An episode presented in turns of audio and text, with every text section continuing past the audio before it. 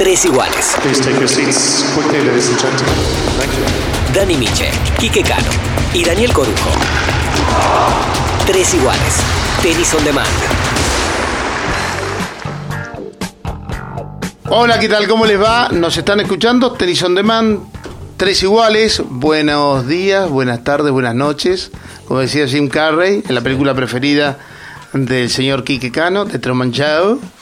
¿Así se dice Truman Show? Truman Show, sí señor. Truman Show. ¿Sabes que Bueno. la fui a ver en el, est- en el estreno, en la premier? ¿En serio? Sí, sí, sí. ¿Quieres que te la cuente? No, no.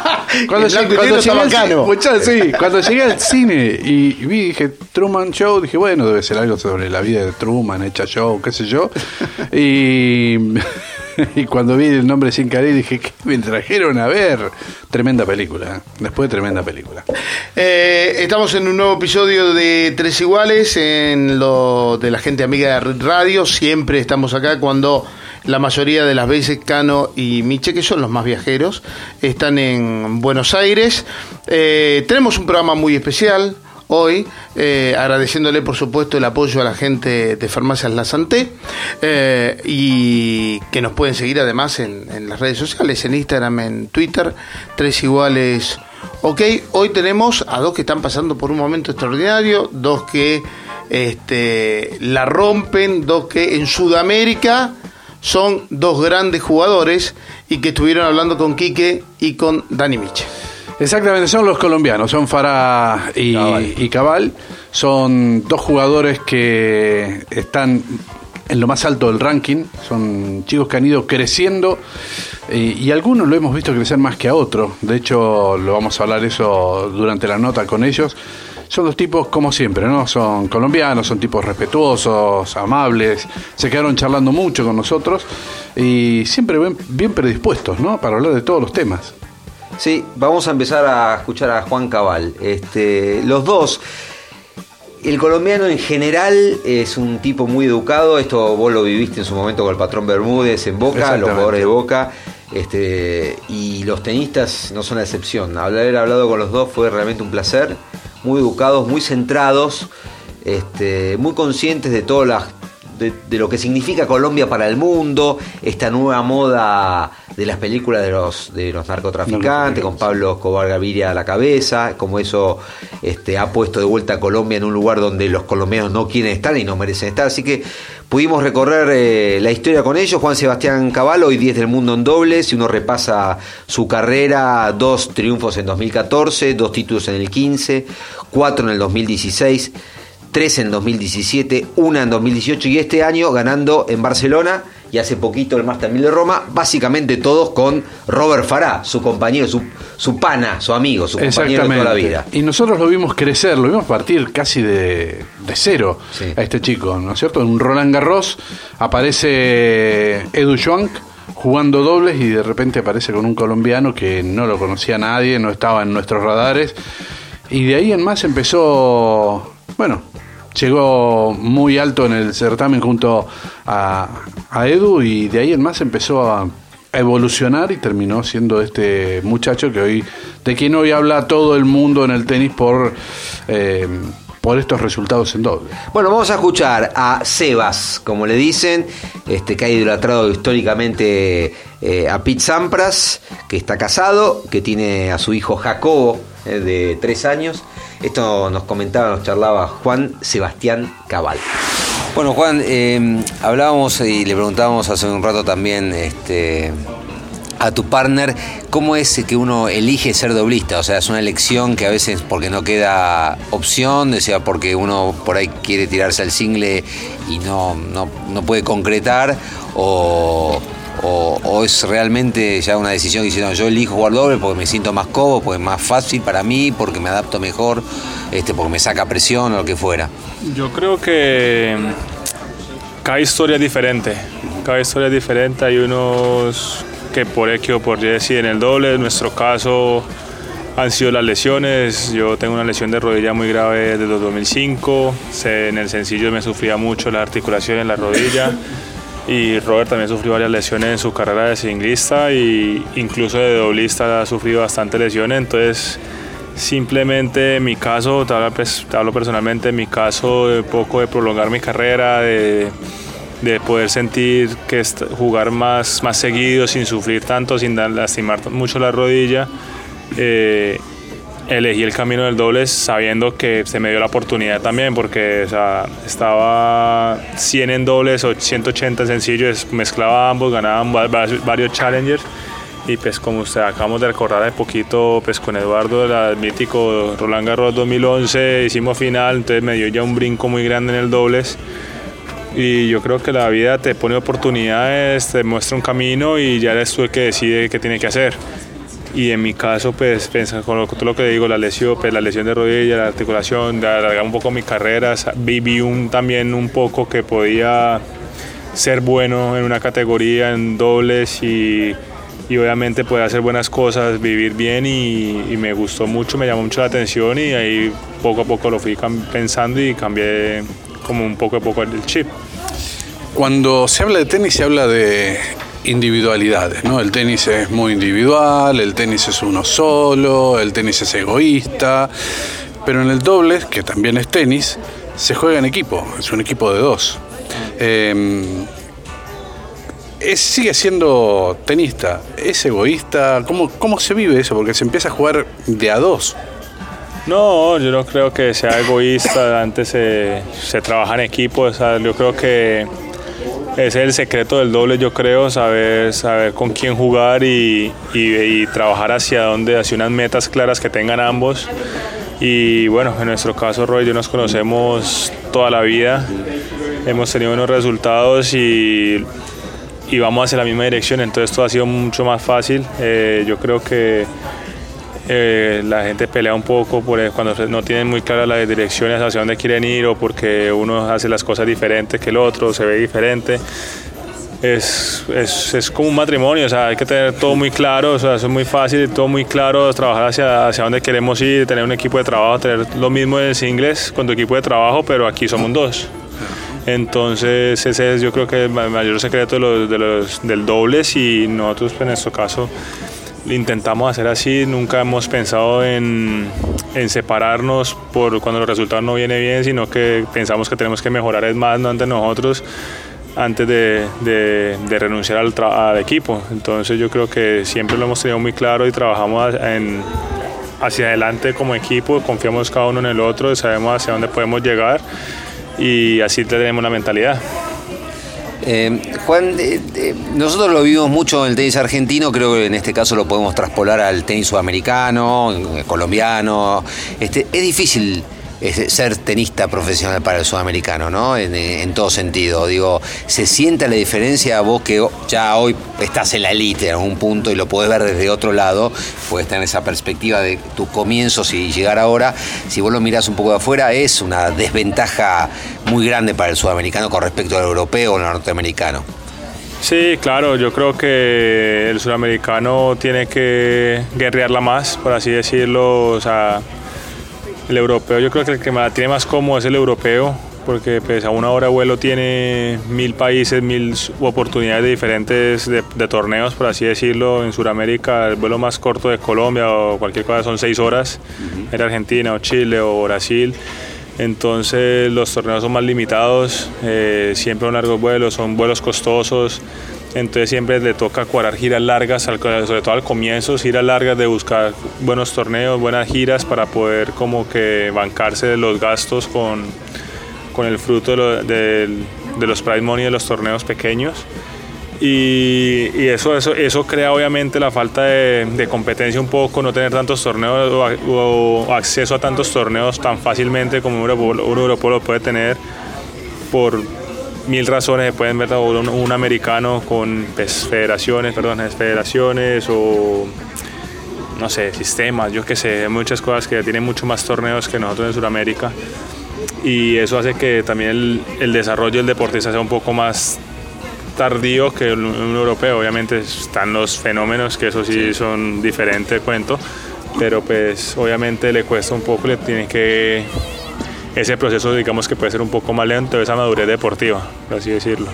Eh, esa puede ser la razón por la que hoy la, cantidad de jugadores sudamericanos y en cuanto a calidad ha disminuido respecto a lo que fue el comienzo de este siglo? Porque, digamos, cuando tú comenzaste, o cuando ya empezabas a, jugar, por ejemplo en 2011, en 2011 ya detrás, mirabas un poco para atrás y habías dejado a Lucho Horna de Perú, eh, Isa que venía antes, eh, jugadores colombianos, jugadores brasileños, argentinos, chilenos, y empezaron a retirarse y quedan ustedes, quedan un puñado de argentinos. Sí, yo, esos son camadas, ¿no? Eh, yo creo que con la camada que, pues, que yo crecí fue impresionante, la, la, brasilera, la argentina, que, o sea, de oro. Y obviamente es duro sacar siempre la chilena, como tú le dices, es duro sacar tantas camadas eh, o, seguir, seguir reemplazar esas camadas tan buenas con otra camada así de buena. Son épocas y yo creo que, que pasan y ahí llega ahí ya es el trabajo de, pues, de cada federación o de cada país cómo, cómo se respalda eso porque pues, vivir de una sola camada es imposible. Y bueno yo creo que poco a poco yo creo que el, tenis suramericano ha crecido pues, no, es, que en, en, porcentaje obviamente con camadas espectaculares o sea eso es lo soñado. Pero yo creo que el, el nivel en sí ha, ha mejorado ya no digamos no, no hay tantos top ten, no hay tanta época que están tantos tan arriba como los argentinos, los chilenos, pero yo creo que en, en, en porcentaje mucho más top 100 que, que, antes, entonces yo creo que eso quiere decir que el, el, porcentaje, el nivel ha mejorado, se están haciendo las mejores las cosas y ya, ya no salen los fenómenos que son los de, los de antes, sino que ya salen jugadores en promedio también que son muy buenos, digo promedio, pero son muy buenos y seguramente con estos procesos van a, pueden salir más genios como ya salieron en sus épocas. Entonces yo creo que por ese lado vamos mejorando, pero obviamente estamos atrás de unas federaciones como los Australia, Estados Unidos, Francia, que tienen otros, pues, obviamente otros, otros presupuestos, muy claro porque tienen un gran slam y todo eso, entonces pueden emplear mucho más, más trabajos o más, mejores sistemas, por así decirlo. Nosotros, este, Juan, en el podcast tratamos a veces, este, si bien es un es, es, es 99,9 de tenis, nos gusta a veces salir un poco del tenis. Y quería preguntarte, sin este, entrar ni en polémica ni incomodarte, y estás eh, obviamente libre a no contestarlo, este, sabemos que Colombia en los 80 vivió una guerra impresionante con el narcotráfico, Bozo de Cali, el cartel de Cali que operó hasta el 96 con los este, Rodríguez Orejuela, bueno, ni que hablar en, Medellín, conocemos la historia que se ha puesto también lamentablemente para Colombia muy de moda con Netflix y las series y la cadena Caracol y, y todo eso. ¿Cómo lo, si bien eras chico, cómo lo vivís vos? desde adentro como colombiano bien que sos y como una persona que básicamente pasa su, su vida laboral prácticamente en un 70-80% fuera de Colombia. Sí, no, yo creo que, eh, bueno, es una historia que nos tocó a nosotros vivirla, o sea, pues yo era muy chico obviamente, pero es la historia de mi país, no eso no, no se puede negar momentos duros, muy duros. Yo creo que las series no muestran la realidad de lo que es, eh, no muestran el daño que en verdad hicieron. O sea, es peor todavía. Es, yo, sí, o sea, la, historia en sí la muestran como es, de ciencia ficción, o sea, de, mm. de cine, porque es verdad, todo es de cine. Pero yo creo que muestran un lado que lo hacen hasta pensar que a veces son buenos. Sí, sí. Y, o sea, no le puedes. a cuántas familias destrozó, cuántas hijos, personas dejó sin sus padres. O sea, podía ayudar, pero, pero ayudaba en mala forma, o sea, ayudaba para que le cuidaran, para que tuviera su control. Y al final destruía más de lo que hacía, o sea, es algo muy claro. Y momentos muy duros que familias no podían salir de, salían a trabajar y volvías a tu casa y no podías salir de tu casa por miedo a que algo pasara cuando estaban en guerras de carteles, momento duro, muy momento muy duro que nadie eso te lo cuenta en ninguna serie, ¿sabes? Solo lo cuentan las peleas, cómo hicieron todo eso, pero la gente del común sufría mucho y destrozó muchas familias, o sea, un niño a esa que te mataron a tu papá, ¿cómo le explicabas eso? Porque una persona está en contra de lo que hacía tu papá. ¿Cómo le explicabas a un niño, cuántas familias? Y, y eso es lo que no te cuentan las historias y y nunca te lo van a mostrar. Entonces nunca se ve ese lado y para nosotros es personalmente muy duro que nosotros viajemos alrededor del mundo y que uno diga que es colombiano y lo primero que te digan es Pablo Escobar, que es algo que pues, a nosotros como colombianos no nos orgullece y que tenemos muchas cosas más, pues por poder estar más orgullosos que, que nos diferencian con Pablo Escobar. Entonces, pero es algo que no lo podemos negar, pero yo creo que, como tú le dijiste, estas series no nos ayudan, no muestran el lado de verdad que podría ser, mientras que pues, nos podemos vender con muchas mejores cosas como deportistas, cantantes, mil cosas que tenemos alrededor del mundo que pues no podemos cambiar, pero poco a poco podemos ir cambiando esa mentalidad. Pues nosotros como deportistas somos los que tenemos que estar encargados de, de ir cambiando ese chip poco a poco, pero igual es una historia muy reciente también, estamos hablando de hace 20 años, o sea, no hace mucho, entonces yo creo que es una época que nos tocó vivir, nos toca sufrirla y yo creo que nosotros somos los que tenemos que ir cambiando eso poco a poco. Eh, te, lo, te, lo, te, lo, sigo yo. Y, y, para ver cómo hizo la sociedad como para sostenerse, ¿no? Porque es muy interesante lo que vos decís. Yo tuve mucha relación con un colombiano, eh, también famoso, pero en otro deporte, en fútbol, el patrón Bermúdez. Eh, con él eh, hablé mucho. En, en Argentina son muy famosos los jugadores colombianos son muy famosos, pero no solamente por jugadores, sino por los respetuosos que son. Es algo que en general el colombiano eh, tiene, ¿no es cierto? Tiene sus modos. Eso del respetuoso, del, es un carácter, es una forma que demuestran. Eso puede, ser, puede haber sido lo que sostuvo a la sociedad colombiana contra todo ese mal que vos recién nombrabas. Seguramente, claro. Yo, creo que no es, es, no es, no es anormal o no es coincidencia, pues que seamos todos como esa cultura de corteses, alegres y todo esto y como que al mal tiempo buena cara, entonces siempre hay que mostrar algo diferente, queremos salir adelante, ante la adversidad se viven buenas cosas. Y hombre, somos un país muy alegre, somos Colombia un país muy alegre, con una cultura muy, muy, muy servicial, eh, la, yo creo que la misma alegría nos hace ser serviciales, querer cambiarle esa cara al mundo de lo que ha sido Colombia o la imagen que tenemos alrededor del mundo de lo que ha sido Colombia. Y toda esa mezcla yo creo que en sí hace que seamos diferentes y yo creo que eso es lo que queremos mostrarle al mundo, yo creo, o, o en sí mostrarle a la persona que va, yo creo que la imagen que tenemos alrededor del mundo es una mentira porque cada persona que va a Colombia seguro dice no me siento inseguro, es un país impresionante, me quiero quedar, quiero seguir viniendo. Y cuando le preguntas qué te decían cuando antes de ir a Colombia, ¿no? Que estás loco, que cómo vas a ir allá, que no sé qué. Entonces es cambiar ese chip, es cambiar ese chip de, de todo esto y eso nos hace nosotros ser mejores también, o sea, un poco y poder cambiar. Y la cultura ya la tenemos, somos una, una cultura alegre, servicial, entonces lo, lo del resto ya es que la gente poder vender esa imagen, ya que todo porque ya lo tenemos en sí. Eh, es volver al espíritu de Juan Valdés y dejar el de Pablo Escobar, ¿no? Este, ese era mejor, eh, la mejor publicidad era el café de Juan Valdés. Conocíamos a, Córdoba, a, Colombia por eso. Eh, para terminar, estamos con este, Juan Cabal, este, uno de los grandes doblistas que hay hoy en la actualidad. decíamos antes con tu compañero, con Robert, que el, doble estuvo a punto de morirse. Justo en el momento que ustedes este, aparecen, hasta casi en una votación salvaron al, al doble porque los ciclistas no jugaban y decían que molestaba el doble, que la televisión protestaba por el doble, bueno, con, un poco con el match tiebreak y con, alguna ayuda de jugadores inglistas, eh, eh, por suerte el doble este, se mantuvo. ¿Crees que habría que hacer más modificaciones?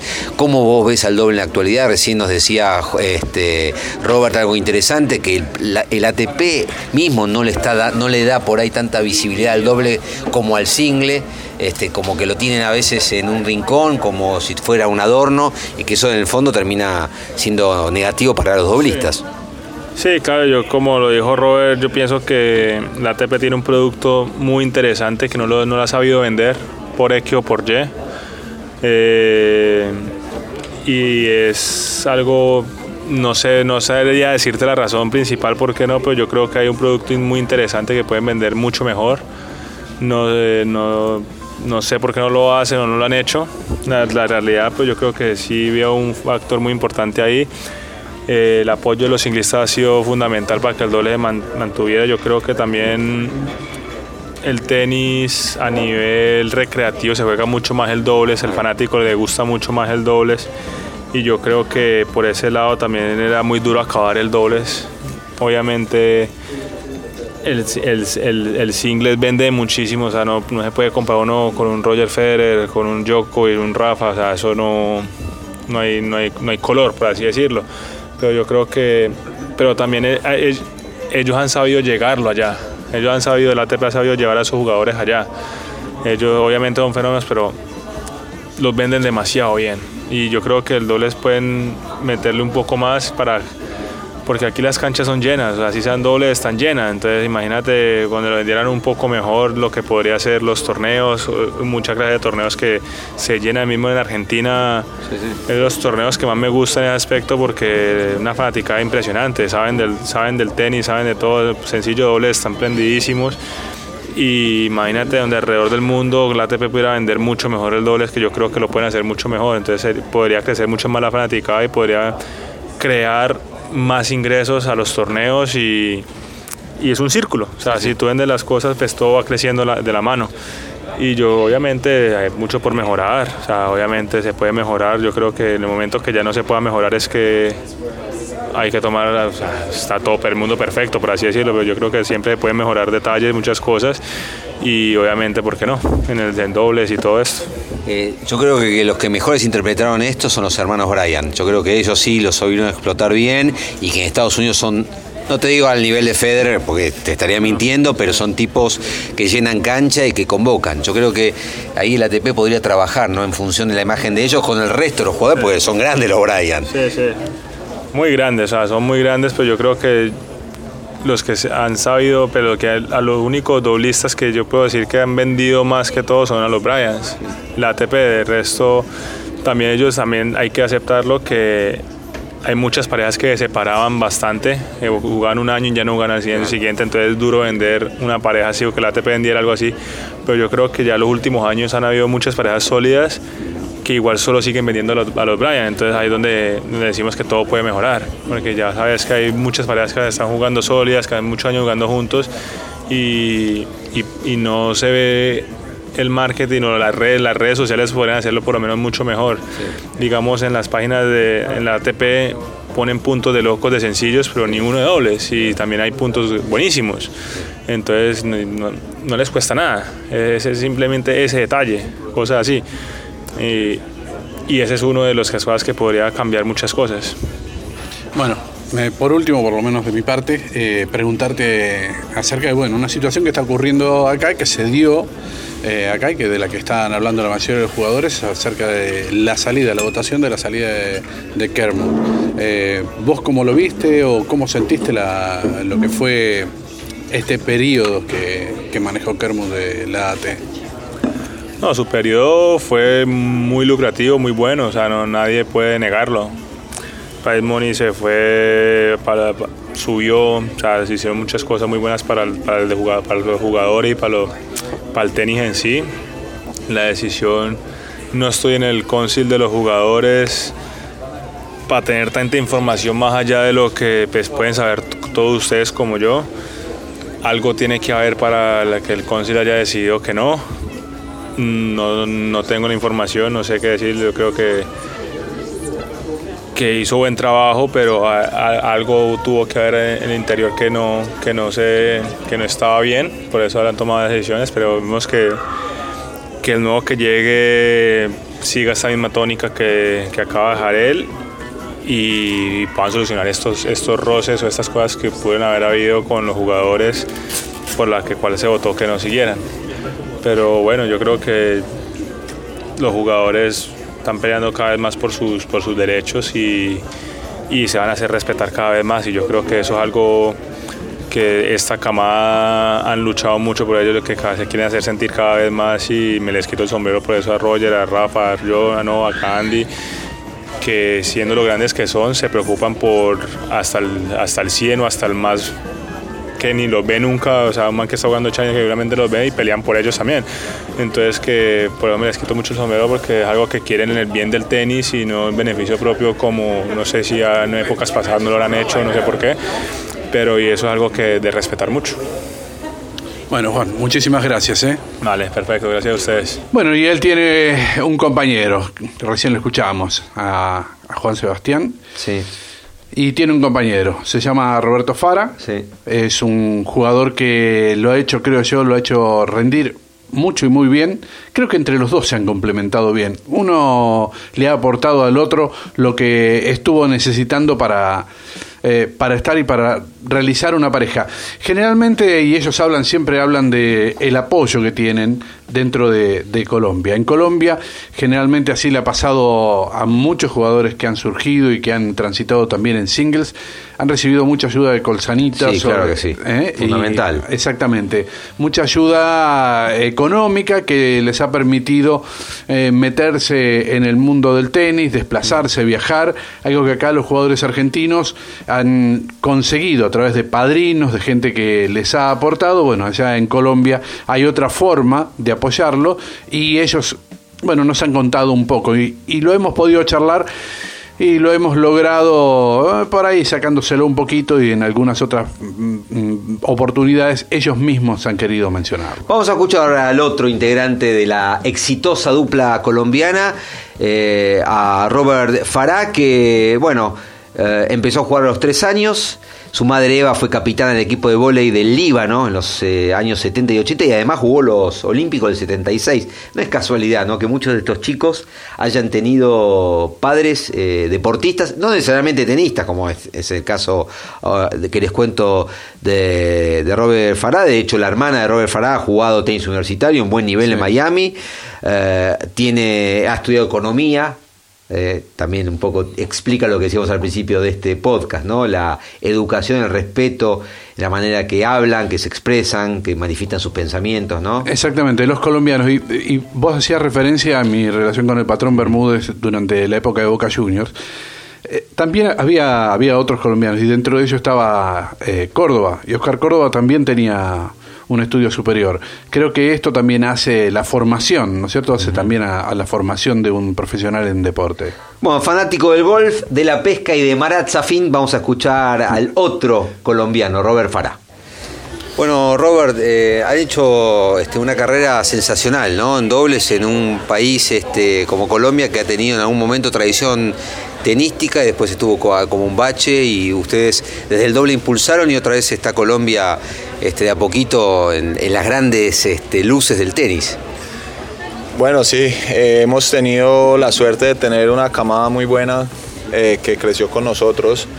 Creo que todo fue gracias a Colsanitas que puso un gran equipo y digamos que un gran patrocinio acorde a lo que se necesitaba para, para promocionar chicos, para que llegaran a hacer algo en el mundo del tenis y, así fue que salió Falla, así fue que salió Giraldo, eh, Gonzo y, pues, y nosotros.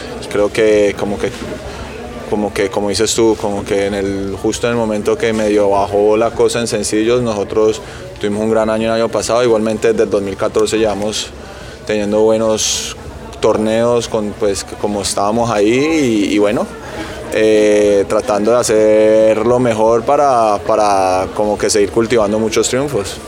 Y mm, estos triunfos que, que ustedes vienen cultivando tienen una preparación previa, ¿no? O sea, es un trabajo de tiempo, de años. ¿De dónde viene Robert? ¿Cuál es el camino de chico que ha hecho para llegar a esta instancia? Bueno, yo personalmente, mi papá era mi entrenador, él tenía su academia de tenis. Eh, desde el principio me, enseñó mucho la disciplina y, eh, y, el trabajo dentro de la cancha. Eh, me dijo que pues, las cosas no son gratis, que toca sudarlas para realizarlas. Y igualmente una vez que como que volviendo un poquito más al presente, creo que cada año es una enseñanza y tú te vas dando cuenta que te falta y, si estás muy pendiente y estás atento a, las lecciones que te va dejando la vida y el tenis, vas tratando de cuadrarlo poco a poco hasta, hasta y creo que es, es algo que va hasta, hasta siempre al final de tu carrera, siempre tratar de cuadrar detalles para, poder mejorar. Eh, Robert, obviamente el doble parece a nivel profesional un deporte totalmente distinto al single, obviamente para los aficionados, a los que son amateurs por ahí es muy parecido, pero evidentemente este, los jugadores son distintos, el circuito es distinto, la puntuación es distinta, la preparación por ahí es distinta.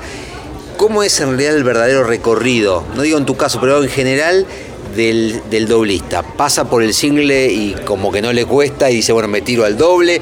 ¿Ya hay algún punto que directamente arrancás y digo, no, yo a mí me interesa el doble porque me banco mejor la presión y prefiero estar al lado eh, de un partner que me sostenga? ¿Cómo es ese, ese recorrido? Yo creo que en el mundo del tenis no todavía no he conocido a alguien que digamos que se críe para ser doblista. Eh, en lo que pues, en los jugadores que hay en este momento metidos en el dobles, eh, creo que todos como que la, lo, lo, normal pues y lo que ha sido la tradición es que uno arranca el tenis pensando en pues en jugar al tenis y lo más normal es que juegue sencillos y digamos en el caso de Sebas y mío fuimos, bueno, fuimos buenos singlistas, no increíbles, o sea, los dos estuvimos 150, 160 del mundo. Y ahí a la transición al doble es un poco que te vas alejando un poco, los dos rankings se van separando. Entonces te metes mucho más en dobles y un poquito menos en sencillo y luego tienes que empezar a tomar decisiones de calendario y cosas así. Te vas dando cuenta que el dobles también es una forma de, de vida buena que, es, que hay buen dinero por ganar y que puedes hacer cosas grandes. Y una vez que te metes en pleno al dobles, te das cuenta que se necesita un sacrificio igual de grande que el sencillos, creería yo, para poder estar entre los mejores. O sea, es casi que las mismas horas de entreno solo que obviamente más dedicadas hacia específicos al doble más que al sencillos, pero al final digamos que la preparación física es lo mismo, son las mismas horas en gimnasio, pero de nuevo cosas más específicas al doble que al sencillo, menos digamos capacidad pulmonar, pero más explosividad de, estar más agachado, más cosas así. Y, y, te vas dando cuenta que tiene su misterio y, su, y sus trucos. Y como ustedes pueden ver, muchas veces el dolista le gana al singlista en dobles y es claramente porque ha tenido una preparación más extensa y obviamente el singlista es muy bueno en el doble porque juega bien al tenis.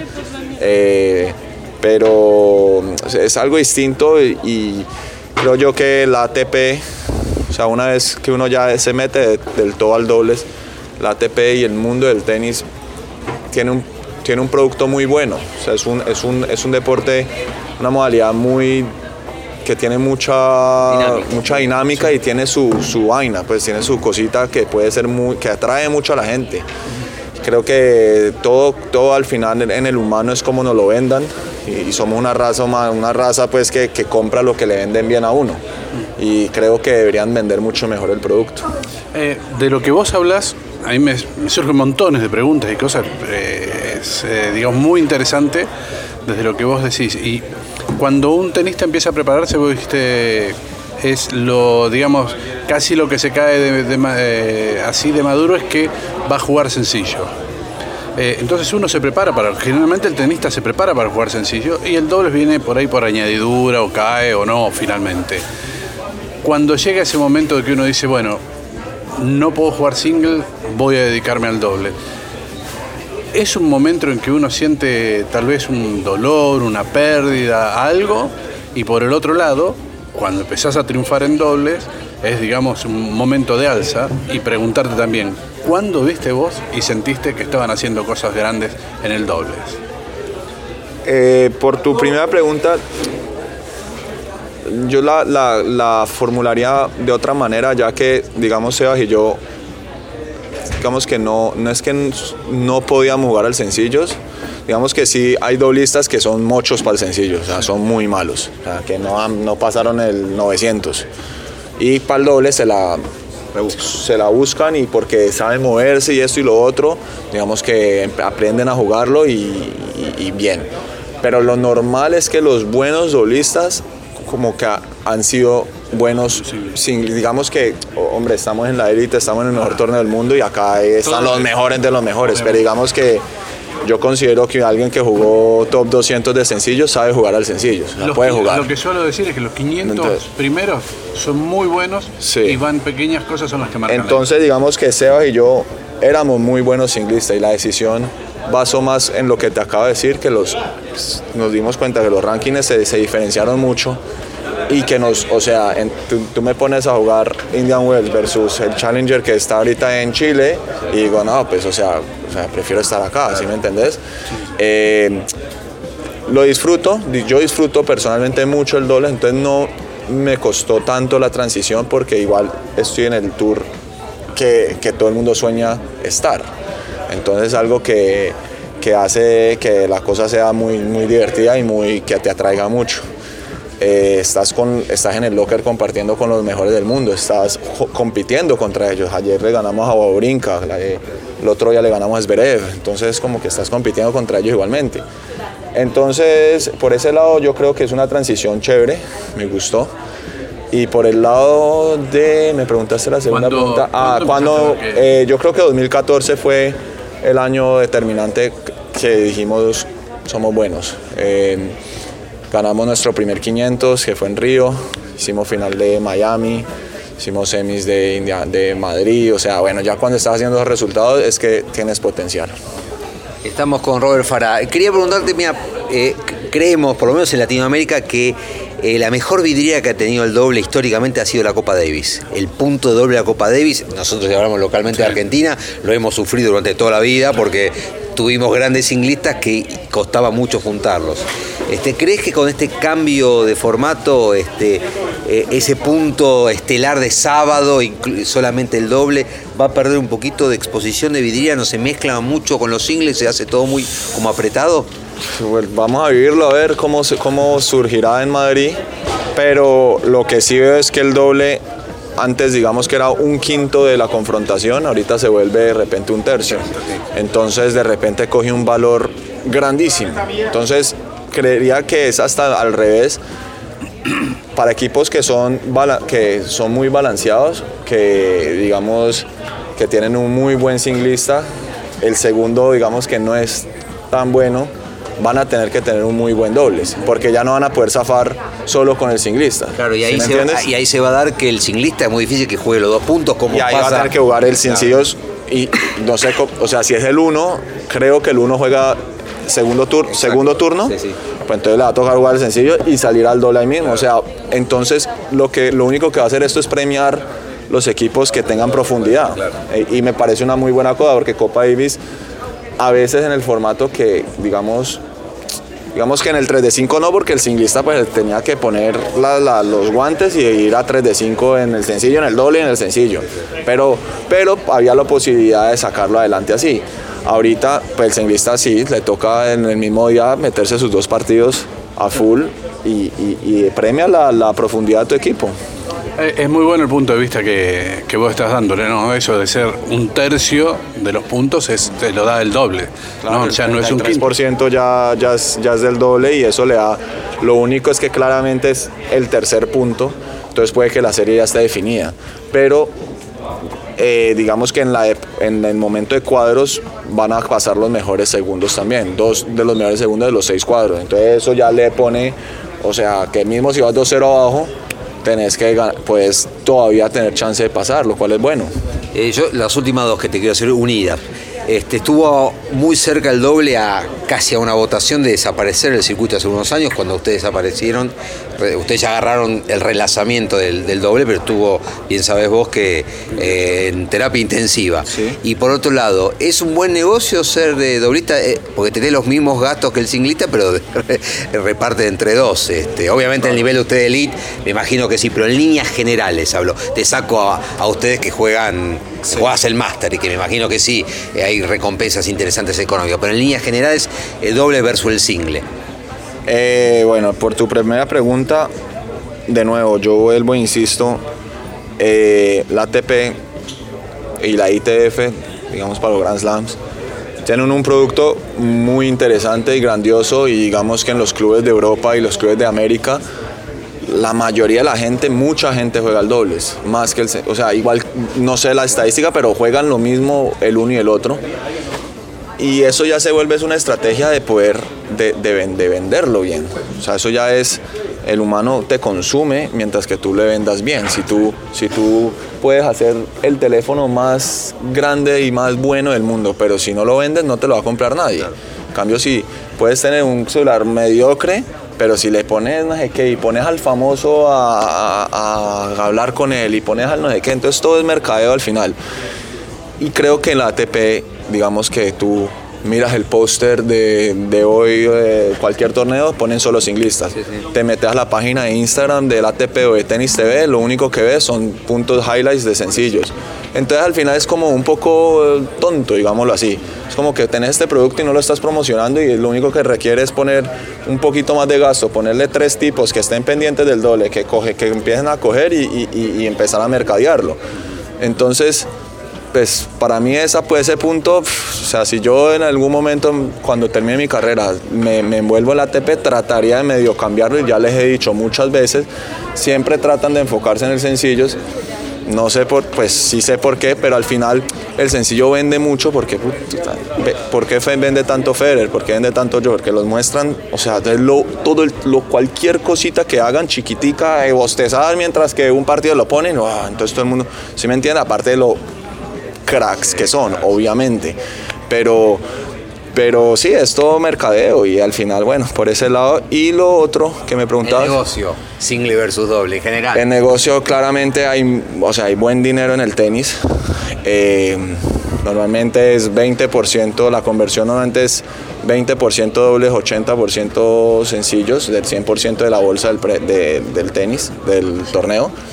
Y ese 20% pues es 10 y 10. Entonces ganas digamos que el 10% de, de lo que gana un, un singlista.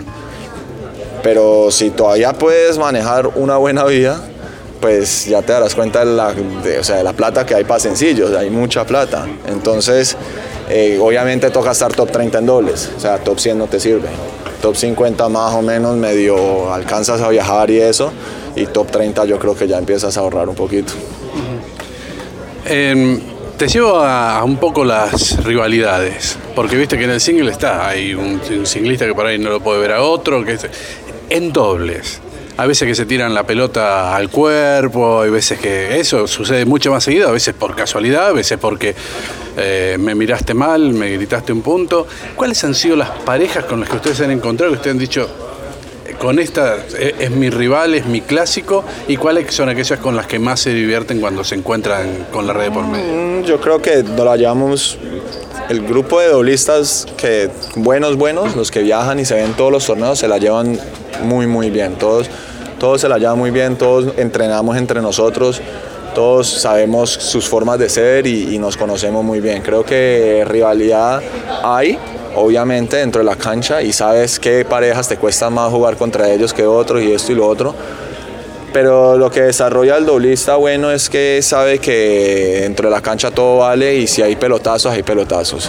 Y, y eso, no, eso no afecta. O sea, creo que el singlista es el que calienta más cuando le pegan, porque digamos de pronto no está acostumbrado, pero tú sabes que cuando te mete una cancha de dobles hay buen chance de que te van a pegar un pelotazo en algún momento. O sea, que por ese lado creo que, que es una buena, una buena vibra en el tour. ¿Y aquellas con las que más amistad tienen o con las que más Ah, los suramericanos.